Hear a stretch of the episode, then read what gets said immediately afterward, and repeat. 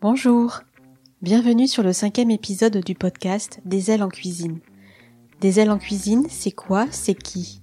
C'est d'abord un jeu de mots entre le pronom elle, e 2 les et le nom commun elle, a-i-l-e-s. C'est un podcast qui, au travers de conversations croisées, mettra en avant des femmes qui gravitent sur la sphère de la gastronomie. Elles seront chefs de cuisine, pâtissières, sommelières, viticultrices, productrices, blogueuses des profils différents pour une passion commune, le bien manger et le bien boire. Nous chercherons à savoir qui elles sont, comment elles abordent leur métier, leur entreprise, de quelle façon elles créent leur art avec un grand tas. Une discussion à bâton rompu pour essayer de toucher du doigt ce que ces femmes sont dans leur vérité, leur donner une voix et leur permettre de déployer leurs ailes le temps d'un moment privilégié. Maintenant que vous connaissez le quoi, passons au qui. Alors, qui suis-je? Je suis Stéphanie Bautreau. J'ai créé mon entreprise de chef à domicile Cookantinem voilà 7 ans. Aujourd'hui, en parallèle de mon art principal qui est la cuisine, je deviens podcasteuse. Nous voilà au 24 décembre. En cette veille de Noël, mi-figue, mi-raisin, pour certaines et certains d'entre nous, je souhaitais vous offrir une pause chocolatée. Car qu'y a-t-il de plus réconfortant que le chocolat? Du moins pour celles et ceux qui en sont friands. Pas grand-chose en mon sens, si ce n'est un gros câlin. Mais c'est un autre débat. Aujourd'hui, je suis très fière d'avoir à mon micro Asna Ferreira, chocolatière et créatrice depuis 2014 d'Asna Chocolat Grand Cru. Depuis l'ouverture de sa première boutique rue Fondodège, une multitude de prix est venue récompenser le travail, la créativité et la philosophie d'entreprise d'Asna. Car plus qu'une passion pour le chocolat, Asna nous parlera de sa vision. Vision de ce que doit être son métier, comment elle appréhende le produit qu'elle travaille au quotidien, comment elle travaille avec ses équipes qui sont un rouage essentiel de son entreprise. Nous parlerons de son enfance au Maroc lorsqu'elle s'imprégnait des odeurs et des recettes qui émanaient de la cuisine maternelle. Nous aborderons la question du sourcing et de quelle façon elle cherche à s'entourer de fournisseurs dans le monde entier qui cultivent des variétés endémiques et non hybrides de fèves de cacao. Elle nous dévoilera que ce sont ces mêmes fèves qui la guident dans la création de ces chocolats, se nourrissant de ses souvenirs, de ses voyages au Pérou, au Japon pour ne citer que, et ne s'interdisant rien. Enfin, elle nous parlera de la collaboration qu'elle a mis en place au travers des accords parfaits avec les propriétés de la région, poussant ainsi le curseur au plus près du sur-mesure. Il est temps pour moi de vous laisser avec Asna. Prenez un carré de chocolat, fermez les yeux et savourez le moment.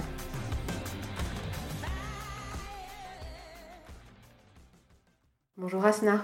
Bonjour Stéphanie. Merci de me recevoir. Je suis très heureuse. Oui, moi aussi, parce que je sais que c'est une période très très très intense, euh, puisqu'on est à la veille de Noël. Oui, tout à fait. On est le 24 décembre et euh, je t'ai un petit peu kidnappée euh, de ton laboratoire. Ah non, mais c'est un réel plaisir parce que ça me fait une réelle pause que je ne prends pas le temps de faire. Et là, ça me permet de souffler un petit peu. Parce que là, tu es sur des, euh, sur des créneaux horaires euh, de quel style à peu près? Euh, disons, voilà, ça va. Par rapport à d'autres années, c'est mieux, mais l'activité est beaucoup plus intense. Allez, je fais de 7h, 19h. Tous les jours, pour le oui, coup? tous les jours, samedi. Et là, cette semaine, ça va être dimanche y compris. D'accord, parce que là, vous livrez essentiellement quoi les, les, deux magasins, puisque tu as la Févrie, rue Fondodège, et la boutique rue de la Vieille Tour, c'est ça? Ou est-ce que vous avez encore des coffrets cadeaux, j'imagine, peut-être? Alors la difficulté, c'est qu'effectivement, on livre les deux magasins et en parallèle, on répond à une demande d'épicerie fine qui est croissante pour la fin d'année et une demande professionnelle de bonbons personnalisés ou de cadeaux d'affaires. Donc, euh, ce qui fait que il faut répondre rapidement à ces demandes-là parce que tout le monde veut tout en même moment. Ce oui, c'est ce qui arrive, je pense, dans pas mal de, de, secteurs d'activité. Euh, les gens se réveillent, d'autant plus peut-être avec le contexte actuel. Tout à fait. Cette année, c'est un peu particulier parce que généralement, nous, on envoie par exemple nos catalogues, notre communication à partir du mois de septembre pour que les gens puissent avoir le temps de regarder, de prendre du recul, voir ce qu'ils veulent euh, et puis nous contacter s'ils veulent des demandes particulières. Euh, cette année, les gens sont revenus très tard vers nous. D'habitude, ils reviennent en novembre, début novembre. Et là, c'est début décembre. Donc euh, il faut être très très réactif pour renvoyer très vite, donc c'est un peu, un peu compliqué. Parce que tu penses justement, mais on en parlera tout à l'heure euh, quand euh, on avancera dans, dans l'entretien, est-ce que tu penses que c'est parce que les gens justement vivent un petit peu au jour le jour et n'ont pas de visibilité par rapport à ce qui va se passer demain, par exemple? Bien sûr, il y a cette incertitude qui fait que ça change énormément la donne. Les clients professionnels ou particuliers attendent la dernière minute parce qu'ils attendent les décisions du gouvernement, ils attendent euh, si les gens sont disponibles ou pas. Euh, le télétravail a changé énormément parce que les envois de coffrets cadeaux, euh, euh c'est pas des envois groupés à l'entreprise, c'est des envois chez les gens la plupart du temps, donc c'est une autre logistique. Oui, donc ça, change un petit peu. Après, sincèrement, on va pas se plaindre, on prend le travail tant qu'il y a le travail. Euh, je sais que par rapport à d'autres secteurs d'activité, c'est bien pire. Donc en fait, euh, euh, voilà, encore une fois, il faut continuer à bosser. Quoi. Il n'y a pas le choix. Oui, il n'y a pas le choix. Mais tant mieux de toute façon, parce qu'au moins, ça donne du, du plaisir et, et, de la gourmandise à, à, tes clients. Et pour le coup, pour terminer sur ce sujet-là, est-ce que tu as renforcé tes équipes ou est-ce que vraiment tu tournes avec euh, ton équipe de base, on va dire, que tu as toute l'année? Eh bien, très bonne question. D'habitude, on recrute au moins deux personnes euh, pour aider pour le conditionnement. On était en train de le faire, on avait déjà bouclé les entretiens et puis l'annonce du confinement est venue et là on s'est posé des questions. Qu'est-ce qu'on fait? Puisqu'on a Mousse et Chocolat qui est fermé, on a trois salariés. Du coup, on a annulé le recrutement qui était supplémentaire en cours et on a euh, pris et récupéré nos salariés qui sont chez Mousse et Chocolat qui nous sont d'une très grande aide. Donc en fait, on a privilégié, on a préféré les aider eux au lieu qu'ils aillent au chômage. Donc on a pris ces ressources-là qui connaissent déjà nos produits, donc c'est beaucoup plus facile, ne serait-ce que pour les former. Bon, ben écoute, en tous les cas, euh, merci pour ta parenthèse que, que tu m'octroies, en tous les cas, et euh, je suis sûre qu'on va passer un très bon moment toutes les deux. Donc, pour débuter euh, cet entretien, ce que je demande généralement à mes invités, c'est de se présenter. Donc, en deux mots. En deux mots, c'est un peu compliqué. Je, peux, je peux dire que je suis Asna Ferreira. J'ai 37 ans, bientôt 38, et je suis l'heureuse épanouie chocolatière. Eh ben, je trouve que c'est pas mal. c'est bien comme, comme pitch. Moi, j'aime beaucoup de toute façon. Euh, dis-moi, Asna, moi j'aime bien aussi demander à mes invités, parce que voilà, on parle, de, on parle de cuisine, on parle de gastronomie, donc là on va parler de chocolat. C'est euh, qu'elles me parlent un petit peu de leur enfance, parce que je reste persuadée que ce qui nous fait, nous, adultes, ben, on le construit en étant enfant, et d'autant plus quand on parle de cuisine et de gastronomie, c'est que on a, euh, même quand c'est enfoui en nous-mêmes, des réminiscences de ce qui s'est passé euh, étant enfant dans une cuisine ou autour d'une table. Et voilà, je voulais un petit peu que tu nous racontes ça, d'autant plus que je sais que voilà, tu, tu es né au Maroc et que je pense qu'à fortiori, il y a plein d'odeurs qui doivent te, te, remonter à la, à la, surface et qui font ton identité. Est-ce que tu pourrais nous en dire un peu plus? Eh bien, Je pense que tu as absolument raison. On ne, se construit que par les souvenirs. Et c'est vrai, j'ai des souvenirs olfactifs, gustatifs qui me restent euh, depuis le Maroc. Je peux dire que j'ai eu énormément de chance parce que ma maman était une grande cuisinière, mes sœurs aussi. La seule différence, c'est que je ne cuisinais pas. J'adorais déguster parce qu'en fait, pour moi, ce n'était pas nécessaire. Elle faisait tellement tout bien. Et, et par contre, j'ai remarqué que j'ai retenu, sans le vouloir, chaque goût avec précision. J'ai été capable, au bout de certaines années, après avoir quitté euh, le foyer familial, de reproduire des recettes sans qu'on m'ait donné la recette. Ah oui Rien qu'en remettant les goûts. Je donne un exemple. Le couscous, par exemple. Qui, qui ne sait pas faire un couscous au Maroc? Eh bien, c'était moi. Moi, je ne faisais jamais de couscous parce que elle cuisinait, elle le faisait tellement bien. Voilà. Et puis un jour, je travaillais chez Maroc Soir, un, groupe de presse. On s'occupait d'un magazine francophone et on avait invité euh, euh, une artiste libanaise pour un shooting de mode. Et malheureusement, bah, ce jour, c'était un jour férié et il n'y avait rien d'ouvert. Et le shooting se passait sur le toit de ma maison euh, à l'époque, puisque tout était fermé. Donc on a préparé le shooting, mais il y avait une équipe de 12 personnes autour d'elle. Donc il fallait nourrir Il fallait les nourrir tout était fermé. J'ai appelé maman, je lui ai dit Maman, tu nous prépares un couscous euh, Je viens chercher. Elle m'a dit Non, tu sauras le faire. Et bien, Comme ça Mais oui, c'est la meilleure chose qu'il ait pu faire. Et puis je me suis débrouillée, je l'ai fait, il était délicieux. Alors que j'avais jamais fait. Peut-être qu'en passant dans la cuisine. Oui, parce que j'allais te demander, je regardais... quand bien même tu ne faisais pas la cuisine, tu, peut-être tu, tu furetais, dans, tu te mettais dans les, enfin, dans les pattes de ta maman, dans les jambes. Moi je sais, moi j'ai mon papa qui est italien, par contre, donc lui il faisait très bien les spaghettis à la bolognaise. Mais moi j'ai un souvenir, il me disait avec son accent, non, tu, tu, tu, sors de la cuisine, c'est secret. donc bon, on obéit à son papa, mais pour le coup, cette cuisine de, de femmes. Mm. Euh, toi, tu, tu, tu avais quand même accès à la cuisine? Enfin, tu, tu regardais quand même? Alors, pareil. Les, ma maman, c'était pareil. Elle n'aimait pas qu'on la dérange dans la cuisine. Elle aimait bien être tranquille. Mais je pense que je suis très curieuse. Et donc voilà, donc j'adorais passer dans la cuisine, piquer un pois chiche par exemple. Donc j'étais là sans être là. Effectivement, je ne participais, participais pas euh, activement, mais les odeurs étaient là, j'observais, je regardais, je sais très bien quelle épice il fallait mettre dedans, euh, comment il fallait cuire l'oignon, ainsi de suite. Même si je n'avais pas la recette, c'est comme si il y avait une transmission tacite des choses et du savoir. C'était inscrit dans tes cellules en fait. On peut le dire comme ça, pour tout.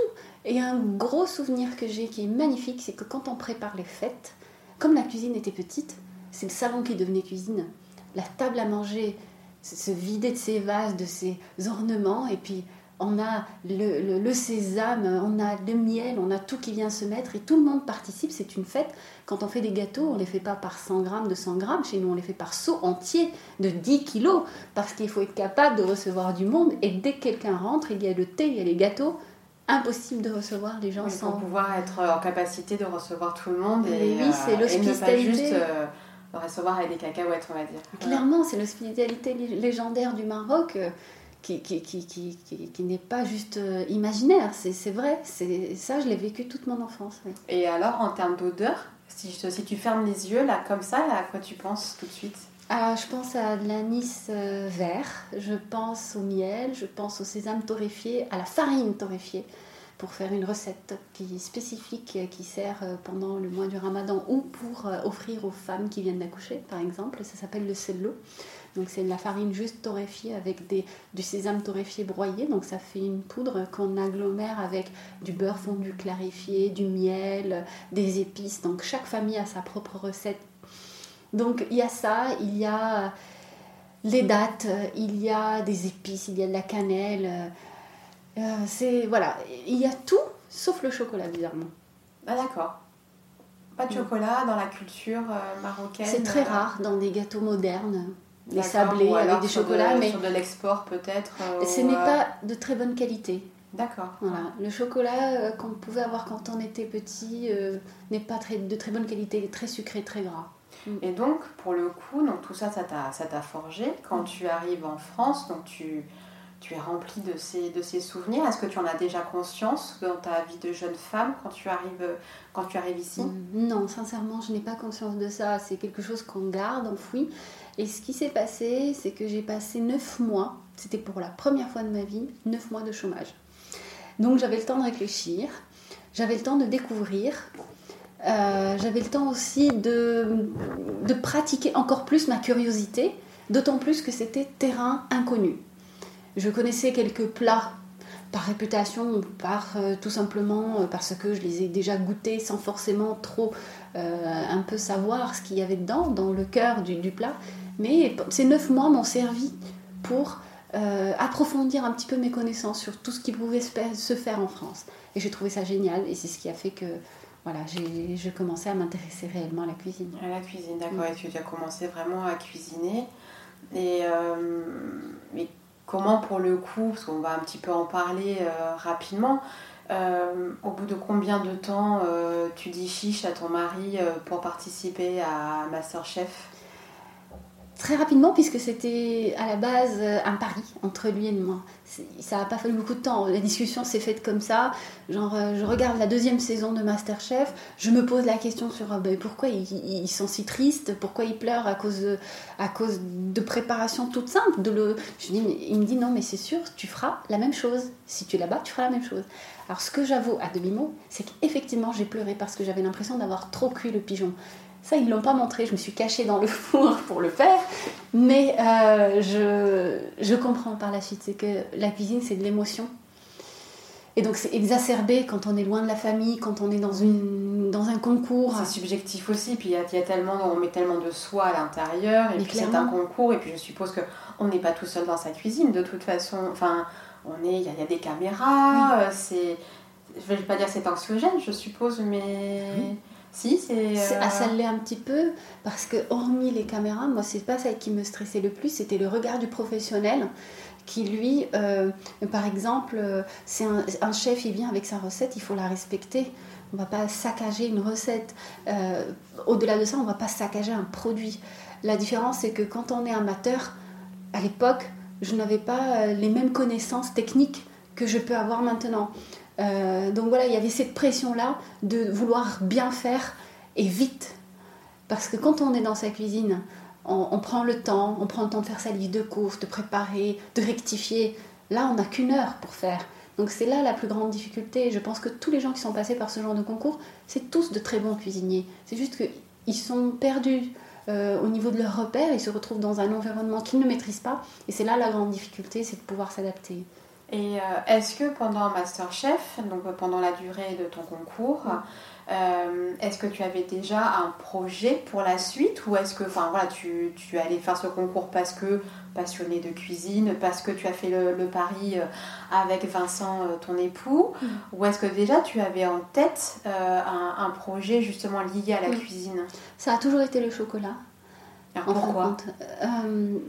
Comme ça a toujours été le chocolat. Justement, comme au Maroc, il n'y en avait pas. Qu'est-ce qui t'a fait amener au chocolat?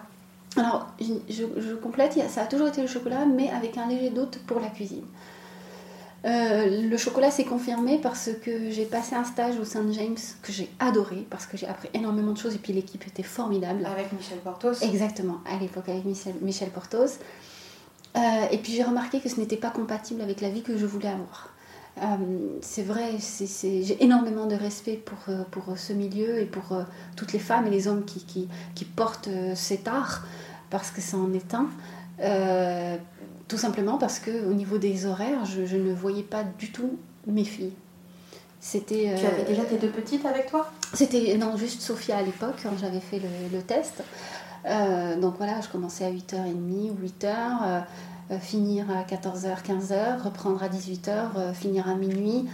Euh, je pense que si je n'avais pas d'enfant à l'époque, je l'aurais fait. Mais j'avais d'autres priorités et en même temps, comme j'avais le joker du chocolat, j'ai privilégié le chocolat parce que je ne vais pas dire parce que je suis gourmand, parce que j'aime le chocolat, ça c'est indéniable. Mais ce qui m'a beaucoup plu dans le chocolat, c'est son côté qui se transforme. Donc qui me permet de ne pas m'ennuyer puisque dans toutes les autres expériences professionnelles que j'ai eues dans ma vie, au bout d'un an, je m'ennuyais. Et le chocolat, il a cette magie de nous mettre euh, au bout de nos retranchements et de nous mettre au défi.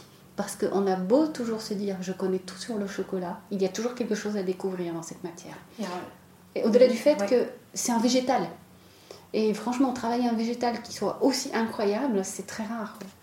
Et justement, euh, est-ce que tu te rappelles la première fois que tu as mangé un bon chocolat?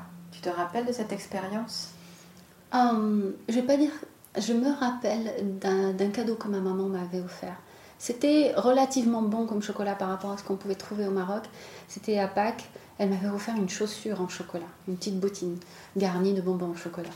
C'est vrai que j'ai énormément hésité avant de la goûter, ne serait-ce que pour préserver la forme. Mais à un moment donné, j'ai craqué. En fait, c'est le dilemme entre je mange, je mange pas. Je oui, c'est ça, tu sais pas. Je la garde, je la mets sous cloche. Euh. J'ai fini par craquer et je l'ai mangé. Et oui, ça, ça m'avait vraiment marqué. Ouais, et puis en plus, ça vient de ta maman. Oui, je devais avoir 10 ans à l'époque et ça m'a marqué, ça m'a marqué, mais c'est pas là où je me suis dit je veux être chocolatier. Non, mais c'est ta première expérience. Oui. Voilà, c'est déjà, déjà bien parce que tu, tu te l'as tu te l'es gardé euh, voilà, en tête et, euh, c'est peut-être ça qui t'a accompagné à, à choisir, euh, le, à travailler le chocolat. Mm. Donc c'est bien. Donc tu, tu, sors de Masterchef. Tu mets combien de temps avant de te lancer dans la formation?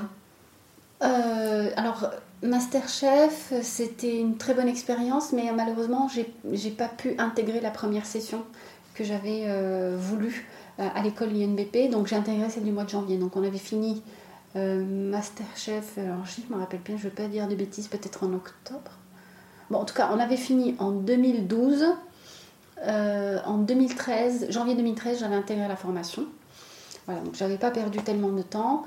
Euh, entre-temps, j'ai intégré l'équipe de Thierry Lallet chez Sognon. D'accord. Voilà, parce qu'en fait, avant d'intégrer la formation, je me suis dit, il faut que je me teste. Oui, que tu fasses un stage un petit peu en immersion. Voilà, ce qu'on appelait une évaluation au milieu de travail. Euh, parce que je ne voulais pas, euh, comment dire, avoir la théorie et la pratique, c'est pas du tout la même chose. Imaginez. Voilà, il faut avoir une vision globale aussi du métier mm. avant de pouvoir s'y lancer, euh, parce que c'est pas tout de fantasmer un métier, il faut encore s'y confronter, on est bien d'accord. Bien sûr, l'appréhender même physiquement, quand on est habitué à travailler dans un bureau, c'est pas du tout la même chose que de travailler euh, dans un labo. Et ça a été euh, extraordinaire. Je pense que si mon expérience chez Sognon s'était mal déroulée, je pense que je n'aurais pas pu intégrer la formation. Ah, tu n'aurais pas sauté le pas. Voilà, ça, ça a été pour moi très décisif. Euh, et j'ai adoré. je me suis dit, pour moi, c'est le plus beau métier du monde. J'ai attendu tellement longtemps avant de le découvrir. Il vaut mieux tard que jamais. Mais, euh, mais j'ai adoré, vraiment. Super. Donc là, tu intègres l'école qui se trouve où exactement? À l'INBP qui se trouve à Rouen, qui euh, a commencé à proposer depuis, quand j'ai intégré, c'était depuis trois ans déjà, des formations pour adultes en reconversion. Euh, qui sépare un peu la pâtisserie de la chocolaterie. Donc j'ai pu avoir un parcours concentré sur la chocolaterie au lieu de passer par la pâtisserie avant. D'accord, et c'est vraiment chocolatier, c'est pas confiseur en même temps? Est-ce que tu sais ça? Oui, chocolatier confiseur. Euh, d'accord, donc tu as les deux, euh, tu as les deux casquettes. D'accord. Ce cursus, il a duré combien de temps à peu près? En six mois. En six, mois, intensifs. Ah, très intensif pour le Alors on avait beaucoup d'heures de pratique. C'est vrai que c'était physique, mais j'ai adoré. Il fallait pas moins que ça. Hein. Limite, je dirais que c'était insuffisant. Euh, et, donc, quand tu fais cette formation-là, est-ce que tu avais déjà dans la, dans la tête Asna chocolat grand cru? J'avais dans la tête une vision bien particulière du chocolat et du travail du chocolat. Et je pense que c'était une vision à l'époque considérée comme naïve par certaines personnes parce que je ne savais pas. Je pensais que tous les chocolatiers travaillaient à partir de la fève. Ce n'est pas le cas. C'était une méconnaissance de ma part. Euh, donc quand j'ai intégré l'école, j'ai attendu avec impatience le moment où on allait apprendre le process de fabrication à partir de la fève. Et c'est là on m'a dit, ben non, euh, vous allez euh, apprendre en général, mais non, ça se passe pas comme ça. Et là, je me suis dit, bon, ben, il y aura un problème parce que c'est pas ça ce que je voulais. Je voulais apprendre à travailler la matière première brute et la transformer. Ce que j'ai appris par la suite que ça s'appelait le bean to bar. Oui, chose, euh, process que tu vas mettre en place après quelques, quelques années plus tard. Oui, j'ai appris que ça avait un nom, que c'était un concept, que ça existait. Et, euh, et donc euh, voilà, à l'école, ça s'est très très bien passé aussi, donc c'était intéressant, mais il fallait, il fallait quand même compléter. En, en, travaillant dehors, en, en, ayant des stages, en, ouvrant le maximum de livres possible, parce que c'était important. Donc en fait, euh, tu es vraiment une autodidacte pour le coup, euh, parce que tu, tu allais chercher toi-même l'information. Euh, donc tu, tu, as créé donc, la, la fèverie, puisque d'abord le, le, le, premier magasin, on va dire, et le premier laboratoire se trouve rue Fondodège. Je me rappelle de, de, ton ouverture. Donc tu étais toute seule à cette époque-là. Euh, c'était à peu près vers quelle époque? C'était pas très loin avant Noël, il me semble. C'était 2014, novembre 2014. Je tiens à préciser la même année où j'ai accouché de ma deuxième fille. D'accord. je recevais des fournisseurs euh, avec un bébé et ils me regardaient comme si j'étais un ovni en fait. Je partais, je me rappelle, je suis partie à un rendez-vous avec mon bébé euh, dans la poussette. Ils ont dû se dire, mais c'est qui celle-là en fait C'est Asna. Je le voyais. Et puis même, je me rappelle de mon premier fournisseur que j'avais rencontré, Monsieur Bertin, qui travaillait pour la maison Cluzel. Euh, j'avais rendez-vous avec lui. Mais la semaine où j'avais rendez-vous, je suis partie accoucher. Donc il a appelé, c'est mon mari qui lui a répondu. Il lui a dit, mais en fait, Asna, elle ne peut pas vous recevoir. En fait, elle est partie accoucher. Oh, ben, c'est bon, je vais la rappeler dans un mois. Il dit, mais non, vous la connaissez pas. Revenez dans trois jours et elle va vous recevoir. Et c'est vrai, il m'a dit, quelques années par la suite, il m'a dit, mais c'est vrai que ça, ça m'avait marqué. Ah, mais comme quoi, non, mais c'est vrai que c'est. C'est bien, ça fait évoluer les mentalités aussi. Hein. quand on a la passion chevillée au corps, de toute façon, euh, peu, importe ce qui nous arrive, on, mm. arrive et puis euh, et on avance. Et donc justement, euh, donc tu ouvres le, magasin. Comment, donc tu as une vision bien précise de ce que doit être le chocolat, du moins le chocolat que tu veux travailler et mm. que tu veux proposer à, à tes clients, comme tu le dis si bien, tu as ta propre vision. Comment as-tu euh, mis en place ton sourcing? Parce que je sais que, et tu vas me le dire plus précisément, mais euh, en te suivant et en discutant déjà avec toi, euh, je sais que tu n'hésites pas à partir à l'étranger pour voir voilà, les, les, les, fermes où sont... où, sont, où se trouvent donc les, les fèves, les, les cacaoyers, tu, tu as vraiment un, un souci du sourcing bien particulier. et, qui doit faire sens avec ta vision. Et je voulais savoir comment tu faisais ce travail en amont. Mm. Est-ce que c'est toi-même qui, qui fais ces recherches-là? Est-ce que tu te, t'entoures de, de, courtiers? Enfin, comment est-ce que ça se passe? Alors, je dirais, euh, quand on veut, on peut. Quand on a des critères bien précis, forcément, on va trouver ce qu'on cherche. Euh, il y a des canaux qui facilitent le travail. Par exemple, ne serait-ce que être présent au salon du chocolat, les gens et les fournisseurs nous repèrent je donne un exemple. notre sourceur pour le cacao sauvage de Bolivie, qui est l'entreprise Emmoni, est venue nous voir naturellement parce qu'elle avait appris et elle avait vu ce qu'on cherchait. Donc, euh, cacao responsable, éthique, euh, voilà, donc des critères déjà bien établis, bien avant de goûter la fève en elle-même, bien avant de décider du goût. Et elle est venue nous voir, elles sont venues nous voir parce que ce sont deux femmes, et on a discuté, on a échangé, on a goûté, et on travaille ensemble. Ça se fait généralement comme ça. Et après, ça, on cherche derrière qui sont vraiment ces gens. On fait des, je ne vais pas dire une petite enquête, mais on, se renseigne un petit peu. Euh, on ne peut pas travailler avec tout le monde parce que nos critères vont réduire un peu la liste. C'est hyper facile après. Une entreprise qui va être responsable, qui va avoir comme inquiétude le confort et l'avenir du planteur, pour nous, oui, bien sûr qu'on va la prendre. Parce qu'une fois qu'elle aura ces critères-là d'établis, la qualité va venir par la suite, parce que c'est un cercle virtuel. Tout à fait, oui, oui, tout à fait. Et euh, justement, dans ton cahier des charges, euh, parce que tu ne te bornes pas qu'à une certaine région dans le monde, mm. moi j'ai toujours été curieuse de savoir euh, comment tu choisissais tes, euh, tes, fournisseurs selon, selon les pays en fait. La géographie. La géographie. Parce que chaque pays, chaque terroir a sa spécificité.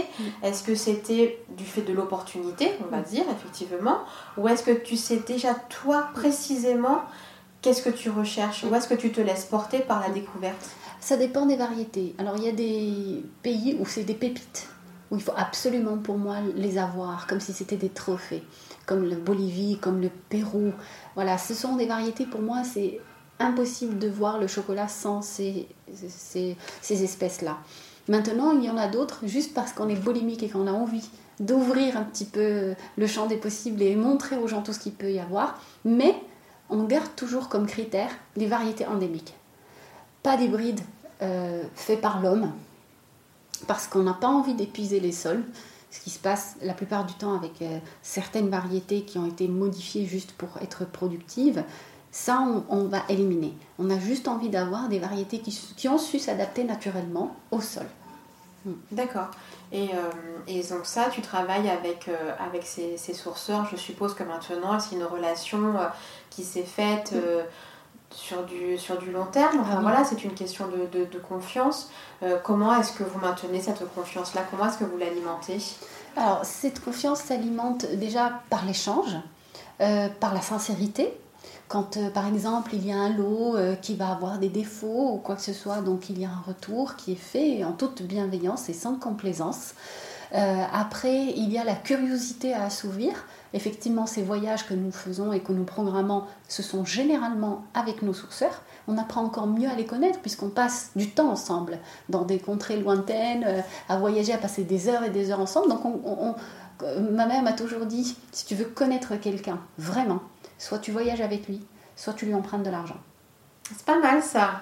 Et c'est vrai. Non, mais c'est vrai, mais c'est vrai.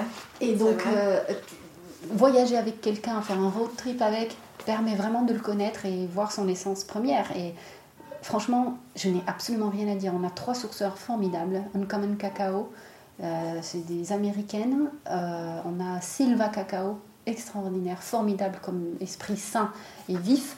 Euh, et puis on a Emoni, D'accord, super. Et justement, c'était quoi le, prochain voyage pour le coup euh Alors, on avait prévu deux voyages cette année. C'était le premier, c'était l'Inde. On avait prévu d'aller à la région du Kerala avec toute notre équipe. Génial. Pour montrer le travail, les fèves. On, tout était organisé, mais malheureusement pas possible. Et puis le deuxième voyage qui était prévu en septembre, c'était pour la Tanzanie. Là, pareil, euh, impossible d'y aller. Euh, on ne sait pas quand est-ce qu'on va pouvoir y aller encore une deuxième fois. même si tout est toujours réservé parce qu'on a préféré quand même ne pas demander de remboursement pour éviter quand même. Euh, ça, fait, si tout le monde demande un remboursement, ça risque d'être compliqué. Donc on s'est dit, on va peut-être garder ça pour l'année prochaine. On va voir. On croise les doigts alors. J'espère parce que franchement ça nous manque. tu m'étonnes. Et mais euh, ce qui est bien parce que donc tu disais pour pour le Kerala vous souhaitiez partir donc avec toute l'équipe.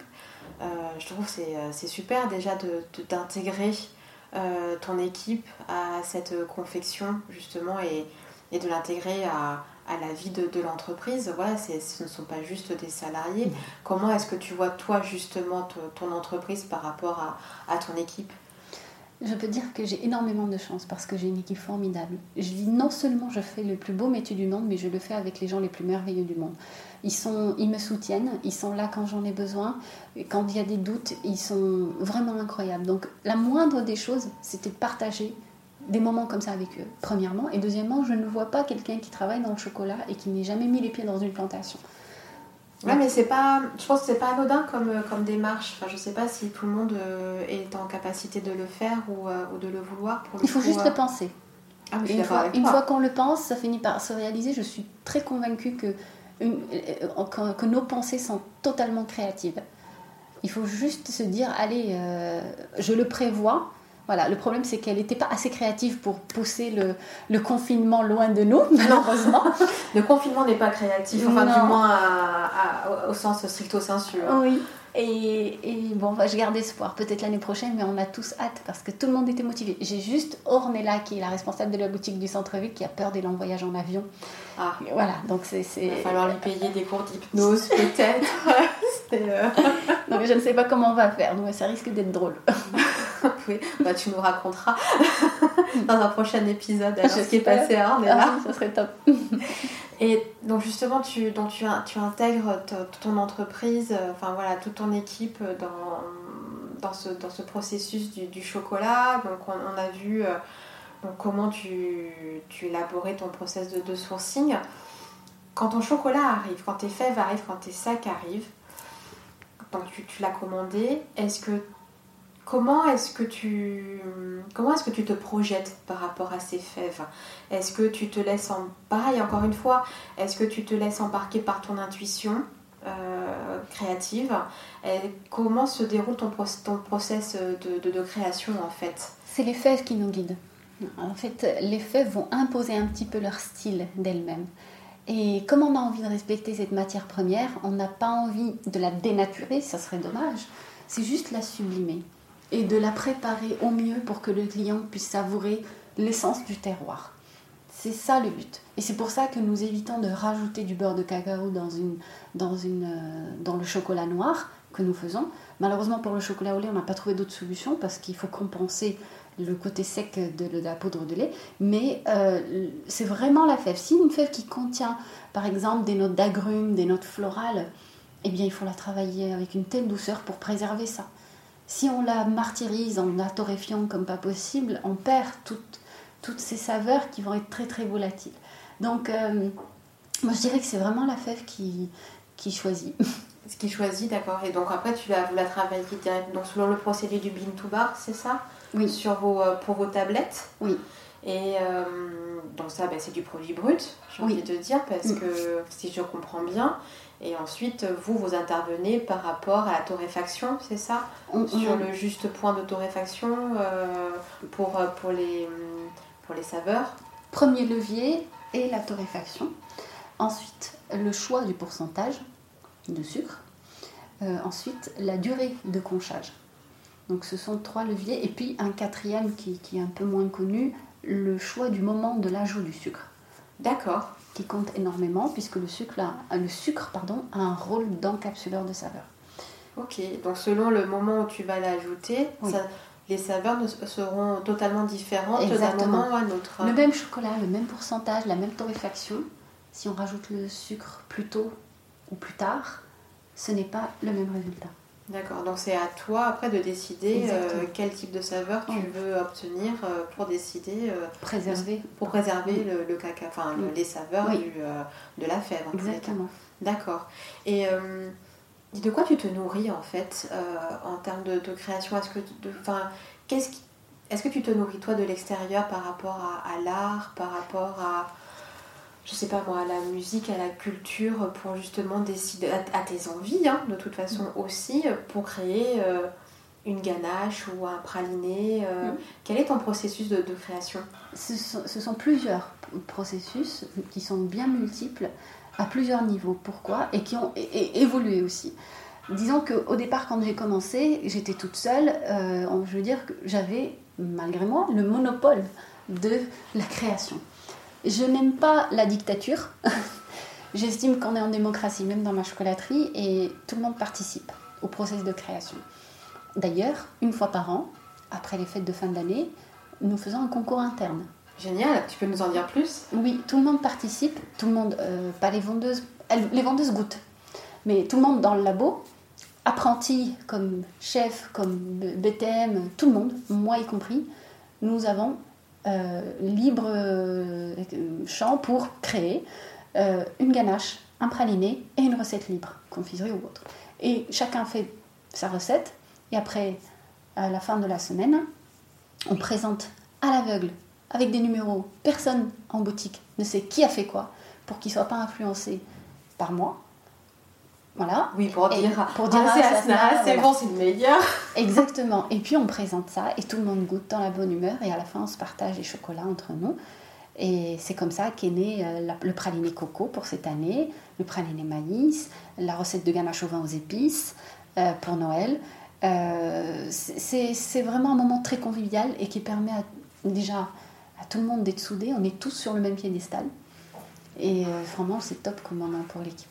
Non, puis c'est bien. Et puis, ça a encore une fois, il y a un engagement mm.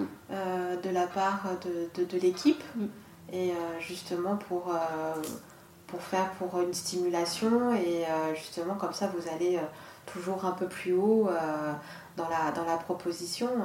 Et est-ce que euh, quand tu, tu crées un, un chocolat, est-ce que maintenant, donc, en 2014, donc, euh, tu, tu, as ouvert ta première boutique, donc ça fait, euh, ça fait six ans. Tu as une clientèle qui est quand même bien installée, je pense. Oui. aussi bien rue Fondodège que, que de l'autre côté. est-ce que tu dois connaître tes clients? Mm. Donc, est-ce que de temps en temps, il y a des clients qui viennent te voir en te disant Oh là là, écoutez, Asna, euh, moi j'ai un souvenir de euh, telle saveur par exemple. Est-ce que vous pourriez mm. pas euh, créer un chocolat comme je, ça je, les comprends en même temps parce que c'est vrai, à la base, je ne fonctionne qu'au souvenir. Les voyages me nourrissent aussi. C'est comme ça que je crée à la base. Et c'est vrai, j'ai eu une dame merveilleuse qui un jour est venue, elle m'a offert un livre sur le chocolat et elle m'a demandé gentiment de faire une recette à la cannelle. Que j'ai pas encore faite, il faut que je la fasse. C'est original. Oui. Après, c'est vrai que tout le monde n'aime pas la cannelle, euh, mais c'est pas ça qui va me bloquer parce que je ne cherche pas non plus à plaire à tout le monde. Des fois, j'aime bien titiller les gens. Et ça s'est montré à travers déjà la première recette. L'une des premières recettes que j'ai faites, c'est la recette à la coriandre. Les gens étaient sceptiques. oui. Pas mal de gens étaient sceptiques. Et en fin de compte, euh, ben, maintenant, elle fait partie des classiques. Euh, d'autres recettes comme la recette au thym sauvage avec du miel de thym, qui, euh, enfin même le premier qui est Vincent qui me dit mais j'ai l'impression de manger du poulet. Je dis pour toi t'as l'impression de manger du poulet avec du thym. Ah mais oui, en fait il y a des gens qui ont un blocage. Une recette à la lavande, ça va leur rappeler les toilettes. Enfin, c'est, c'est, en fait, il y a des blocages qu'on ne peut pas enlever. Pardon. oui, c'est en toute sincérité, c'est nature peinture, c'est comme ça. Euh, y a, voilà, il y a des gens. Euh, je prends parce que c'est vraiment, je trouve ça anecdotique, mais à côté de ça, il y a des gens qui vont trouver ça merveilleux, ça va leur rappeler un souvenir. Je sais que moi j'adore la violette, ma meilleure amie n'aime pas la violette. Mais si on était tous pareils, ça serait triste. Oui, ce serait triste, effectivement, bah et, tu, euh, tu, ne te l'interdis pas. Bah non. Donc, des fois, je me permets d'avoir des recettes où je me dis, tiens, ça va pas plaire à tout le monde, mais c'est pas grave, on le fait quand même. oui, comme tu dis, sur un malentendu, tu peux très bien trouver Exactement. deux clients qui vont adorer et il n'y euh, a pas de souci. Et pour le coup, est-ce que tu fonctionnes en collection ou est-ce que tu as quand même une, une gamme de, de base et après que tu, que tu fais développer, mm. enfin voilà, où mm. tu enrichis euh, mm.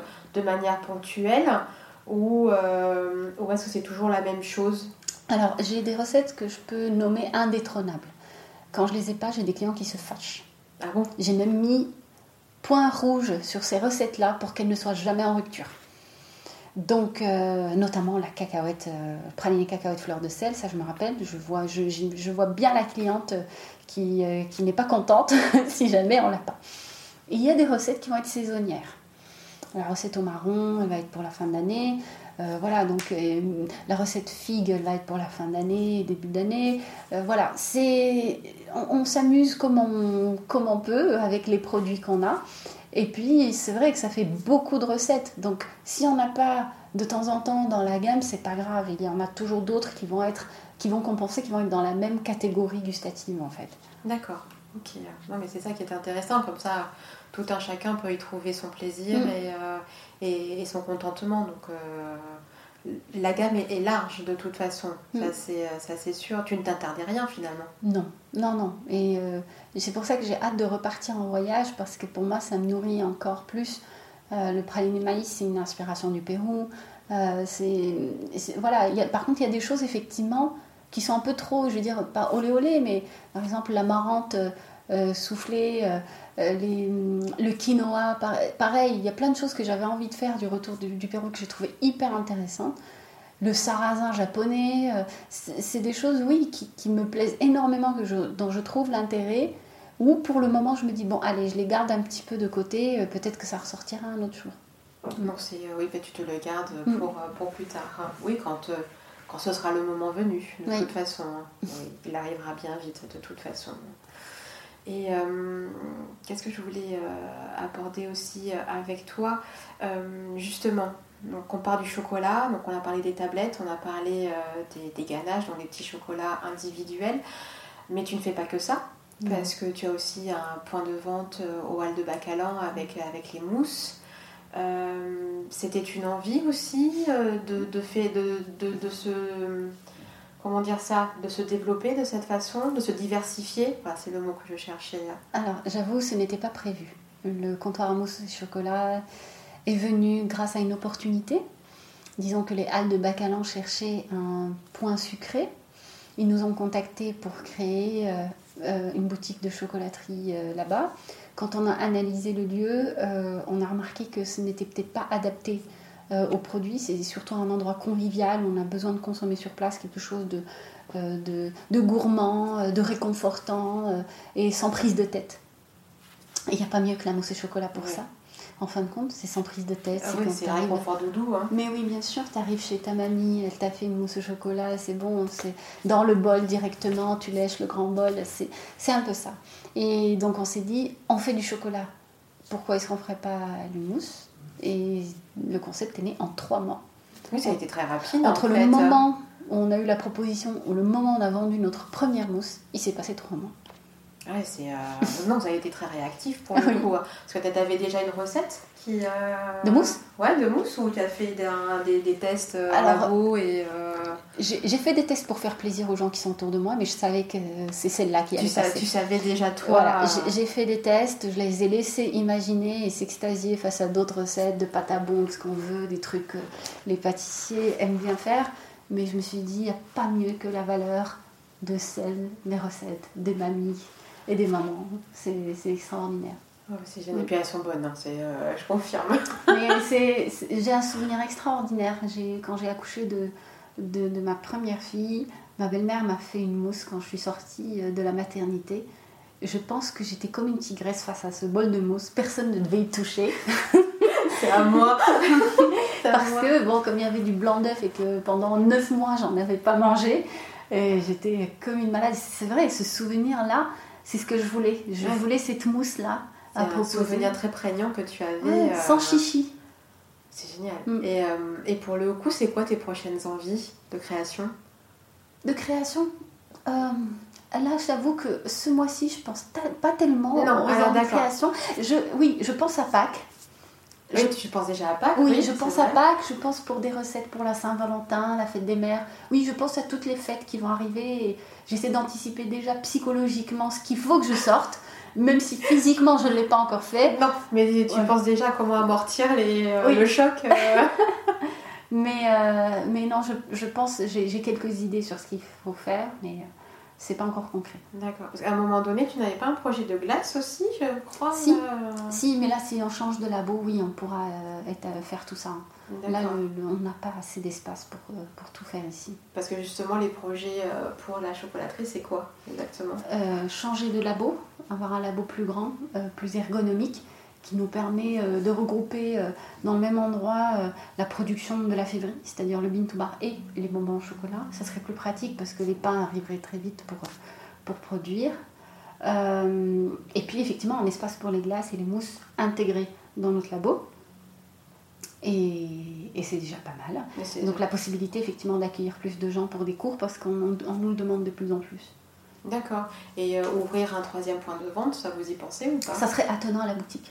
Attenant à la À la grande, à la pardon, à la, ça serait attenant au grand labo. au grand laboratoire, d'accord. Donc vous auriez trois, euh, trois lieux. euh, Tu garderais aussi euh, La vieille tour la vieille tour, fond de déj restaurant Ah, en tant oui. que point de vente. Voilà. Et puis après, donc, mais la production le- déménagera dans un autre euh, avec, euh, Avec une une boutique boutique. attenante. une sorte euh, de magasin d'usine si on veut l'appeler comme ça. Donc mais c'est pas vraiment une usine mais j'aime pas euh, ce terme mais un, atelier, un atelier, Voilà. oui, un atelier boutique. où euh, les gens vont pouvoir nous voir travailler et voir tout le process. D'accord, très bien. Ok, euh, Ça serait vraiment c'est- chouette. Ça, ce serait chouette, ouais.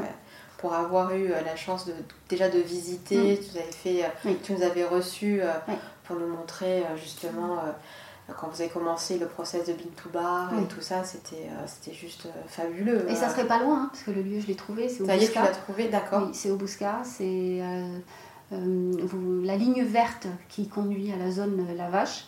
Il y a un projet qui est extraordinaire qui est en train de se monter là-bas et donc euh, on sera plein d'artisans différents, de différents secteurs. On va se partager ces- cet endroit qui est vraiment euh, superbe. Ok, donc affaire à suivre, hein, j'ai Mm. envie de dire. Ok, donc euh, bah, après, ce que j'aimerais euh, aussi qu'on parle un petit peu, c'est des, euh, des collaborations que tu fais. Parce que tu te cantonnes pas juste de. C'est déjà pas mal, hein, euh, en termes de modèle économique, je trouve, de, de vendre tes chocolats avec la pâte Asna. C'est que moi, ce que je trouve super intéressant, et parce que j'ai aussi cette, euh, cette fibre-là de proposer du sur-mesure à, mes clients, c'est que tu, tu fais des collaborations avec euh, diverses entreprises, notamment viticoles, enfin voilà, des propriétés viticoles, puisque euh, nous sommes en Gironde, et que tu proposes des produits sur mesure en accord, accord chocolat-vin avec des propriétés. Est-ce que tu, peux nous raconter un petit peu la, la jeunesse, comment ça s'est passé et, comment est-ce que vous travaillez à ce niveau-là? Ce qui est incroyable, c'est que tout a commencé grâce au château Léoville Poiferré, qui euh, achetait nos chocolats pour euh, euh, programmer des ateliers dégustation vin chocolat. Ils ont commencé à acheter nos chocolats grâce à, un œnologue qui leur a parlé de nos chocolats, qui est M. Henri Fèvre, euh, parce qu'il leur a dit voilà, euh, vous pouvez découvrir, euh, elles ont vraiment elle a vraiment des chocolats exceptionnels qui peuvent être à la hauteur de vos vins et tout, parce que le risque c'était ça, c'est d'avoir des chocolats qui C'est pas simple, hein voilà. Mm. Et petit à petit, la relation s'est faite, on, on- on- on s'est connus de plus en plus et euh, on a commencé à travailler sur des choses beaucoup plus poussées, qui correspondent même encore plus, au-delà du fait euh, d'avoir l'identité du château, on a une identité sur un millésime. Hein, Tu, tu pousses même le, le bouchon, si je peux m'exprimer comme ça, sur le millésime. Exactement. Donc euh, on, a créé les accords parfaits. Donc euh, c'est là où on, on va effectivement aller plus loin sur la fève, la travailler pour qu'elle soit vraiment bien adaptée à la fin pour un, un millésime certain. Donc ça d'un côté, et puis d'un autre, euh, je cherchais depuis longtemps la possibilité de créer des recettes euh, à base de vin. C'était très difficile parce que le vin c'est quelque chose qu'on ne dompte pas facilement, surtout quand on a envie qu'il se garde un peu bien. Il se garde bien dans la bouteille quand il est fermé, mais une fois qu'on va ouvrir la, la C'est bouteille, tellement volatile. Exactement. Donc euh, pendant 4 ans, on a essayé, j'ai essayé plein de choses. Le déclic est venu parce que je suis partie au Japon euh, pour présenter euh, nos chocolats dans- au salon du chocolat au Japon, à Tokyo et dans d'autres villes. Et là, les Japonais, dès qu'ils voyaient le- la ville Bordeaux, ils se posaient la question où est le vin? Voilà. Donc euh, là, je disais, bah non, j'ai pas de vin. Et c'est vrai, ils sont très clichés. Par exemple, le chocolatier qui vient du Mans, euh, il a une petite voiture pour le tour euh, du Mans. Celui qui vient de Normandie, il a un chocolat en forme de camembert. voilà, donc ils aiment bien ça. Donc ils voulaient le chocolat et la bouteille. Et je sais pas, mais en tout cas, ils voulaient quelque chose autour du vin. Et donc ça m'est resté, je me suis dit, mince, j'avais un peu les boules de ne pas pouvoir présenter une, ganache au vin vraiment qui, qui, qui se mérite d'être goûté, qui mérite d'être goûté. Et un jour, au Pérou, une rencontre. Euh, pendant un voyage avec l'un de nos sourceurs, je rencontre un chef extraordinaire qui est Damien, qui travaille à Casa Cacao, à Gironde, et on discute autour d'une table et de, des recettes et des, des, échecs, des réussites de chacun. Et là, je me retrouve effectivement en face de la personne qui a inventé la ganache à l'eau. La ganache à l'eau Oui. C'est quoi? En fait, une ganache, à la base, elle est émulsionnée avec de la crème. Oui. C'est rare sont les gens qui vont penser à la faire avec de l'eau, l'émulsionner avec de l'eau. Voilà la première. Voilà. Et bien c'est lui. Lui, il a créé la ganache à l'eau. Et donc je lui dis, mais explique-moi. C'est un Anglais à la base, mais qui vit euh, à Gironde. Et, j'ai explique-moi exactement. Il m'a fait un cours sur le sucre que j'ai gardé dans un mouchoir, dans un petit mouchoir de table, que j'ai gardé euh, précieusement. Il a tellement de connaissances, ce monsieur. Donc à la fin, je lui dis, voilà, moi, ma recette au vin, elle n'évolue pas comme je l'aimerais. Et donc il m'a juste donné les grandes lignes et tout, tout s'est allumé en fait. C'est là où je me suis dit, bon, ben, c'est bon, je vais réessayer. Quand je suis arrivée, j'ai réessayé, c'était pas tout à fait ça encore. Et l'échange avec Léo Villepoix-Ferré, pour leur dire, voilà, je leur ai fait goûter, parce qu'eux, ils ont l'expérience. J'ai essayé quand même avec bon vin. Hein. Mais on pas ferré, c'est pas n'importe quoi. Non, on est bien d'accord. Et donc là, je leur dis voilà, avec l'œnologue, donc je me suis entourée. J'étais pas seule dans cette expérience-là. Non, il faut avoir une équipe aussi, hein, enfin de bah, il faut avoir une expertise là-dessus. Hein. Il y avait l'œnologue, il y avait euh, euh, les gens du château, donc euh, je leur ai fait goûter et j'ai attendu leur retour. Ils ont trouvé que c'était un bon pas. Et j'ai fait même un test, j'ai triché parce que ce que je voulais, c'est de garder le côté fruité du vin. Donc je me suis dit bon, par exemple, ce vin, il a des notes de fruits mûrs. Je vais faire une fine couche de pâte de fruits qui rappelle ce vin et la ganache au vin au-dessus. C'était bien, mais pour moi c'était trop sucré. Pour eux aussi c'était trop sucré. Donc là c'était à éliminer. Et en fin de compte, on a réussi à trouver la, solution. Donc on a utilisé une partie du vin qui est, euh, qui est plus concentré, qui me fournissent et qui a changé tout. Et qui donne au niveau de la ganache quelque chose de beaucoup plus stable, beaucoup plus fruité. On n'a pas le goût de levure qu'on pouvait avoir en utilisant la bouteille de vin normale. Et donc, ce qui fait que. Donc là, c'était les accords parfaits avec euh, Louis Poirféré. Les accords parfaits, on l'a fait avec plusieurs autres châteaux. D'accord, C'est la création d'une tablette sur mesure pour un millésime. Ok. Et là, c'est la création d'un coffret qu'on a appelé Un instant à Bordeaux, où dedans, on a. Vous avez les différents terroirs. Euh, Exactement. Mais pour le coup, c'est Médoc. Et il y a la rive droite qui, qui, qui arrive. Qui va arriver En janvier. Sur euh, Saint-Émilion Saint-Émilion, Fronsac. Euh, Pomerol Pomerol, la langue Pomerol. Génial, super. Et donc ça, à partir de quand ça sera commercialisé? Euh, Disons fin janvier, si tout se passe bien, peut-être février. D'accord. Et tu travailles également aussi, euh, je crois que c'est avec le château d'Ozac, qui ont leur, ou à château Kirouan, oui. Euh, aussi euh, qui ont leurs tablettes. Alors pour le coup, c'est les accords parfaits. Les accords parfaits en tablette. Euh, d'accord, ok. Sur la. Ça, c'est minimum 4 rendez-vous pour pouvoir goûter le vin, goûter des fèves, goûter des chocolats, se mettre d'accord. Quel type de, de quel, quel pays, quelle variété. Et une fois qu'on a la variété, travailler plusieurs possibilités de pourcentage, de conchage et d'autres éléments qui font que c'est the one. C'est génial. Mm. Non, non, c'est super parce que ça t'ouvre un champ des possibles assez euh, inimaginable à ce niveau-là. Mm. Parce que d'autant plus que tu ne, comme tu le disais, c'est pas tant sur une, identité de marque ou une mm. identité de château sur lequel tu travailles. C'est sur un millésime. Donc, sachant qu'un millésime ne se ressemble pas d'une année sur l'autre, même si, euh, voilà. Euh, le travail de l'homme, enfin voilà, de la terre fait que chacun a sa propre identité, mais il y a tellement de, de paramètres changeants euh, que le vin n'est pas change de toute façon, que, que ça pousse encore plus la réflexion, je trouve. Et euh, c'est d'autant plus intéressant. Mais il y a en plus plein de points communs entre le chocolat et le vin. Et je pense que c'est une très bonne synergie que de les avoir les deux dans le même euh, support. Ah non, ça fait, ça fait sens et c'est, non, c'est totalement, totalement aligné dans, dans cette démarche-là, justement. Non, non, c'est super. Mais écoute, on arrive à la fin de, de cet entretien. Euh, j'ai une dernière question à te poser. Euh, voilà, on est le 24 décembre. Euh, donc je suppose que tu as fermé le laboratoire pas trop tard non plus.